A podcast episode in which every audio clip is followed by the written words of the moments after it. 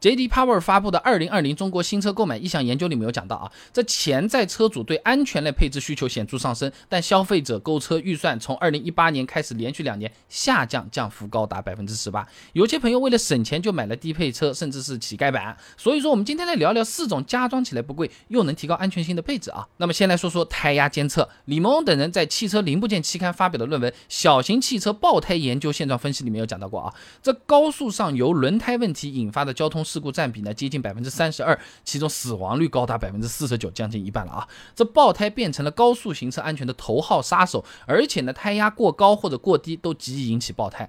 吃的太撑和吃的太少都影响健康，道理一样啊，就这么回事儿。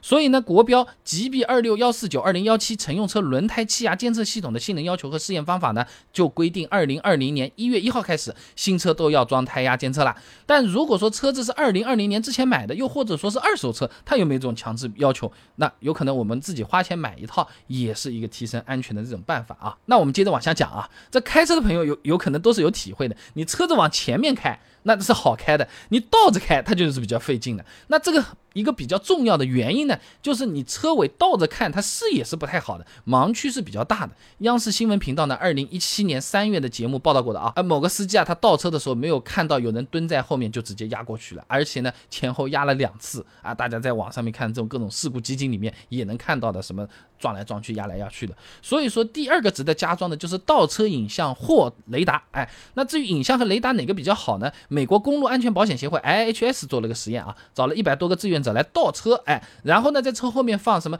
小孩呀？大人啊，什么各种各样的这种假人，那么发现啊，用倒车影像撞到假人的这个概率比用倒车雷达的它会更低。那虽然倒车影像效果是更好，不过很多车子它不配中控屏幕的话，那就麻烦了。你比如说二零一九款的本田凌派，这个盖中盖板只有一个小小的像小黑板一样的东西了。你如果买一套屏幕和倒车摄像头这种啊，你大几百有可能有上千了，这不便宜啊。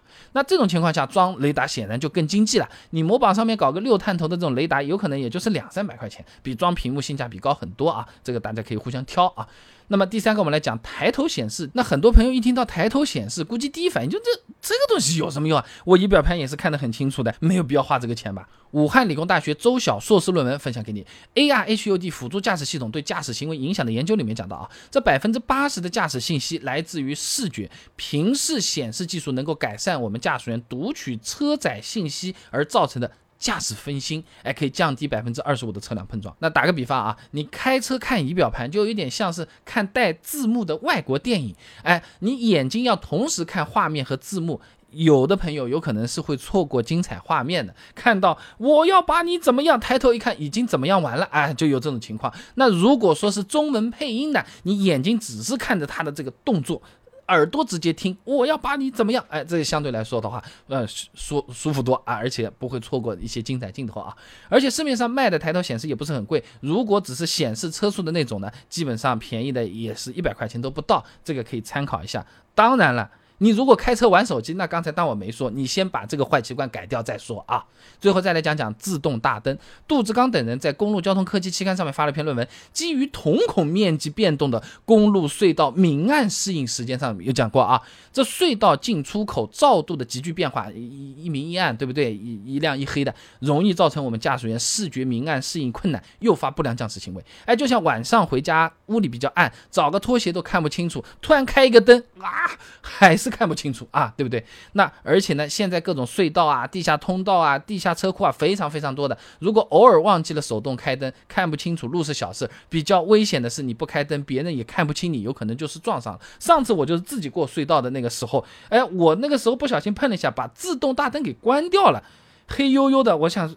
去把它打开，打开抬头一看，前面有一个老老奶奶扛了个东西，我马上打了把方向救了一下，还好没出事，吓得来要命啊！所以装个自动大灯还是有一定的必要性的。那这个自动大灯听起来好像就挺贵的啊，但其实不是说你要整个去换一个灯啊。而只是换个带光敏传感器的开关，这个东西一两百块钱就可以了。热销车型基本上都是有专门配的那个改装件的，它还是比较有性价比的啊。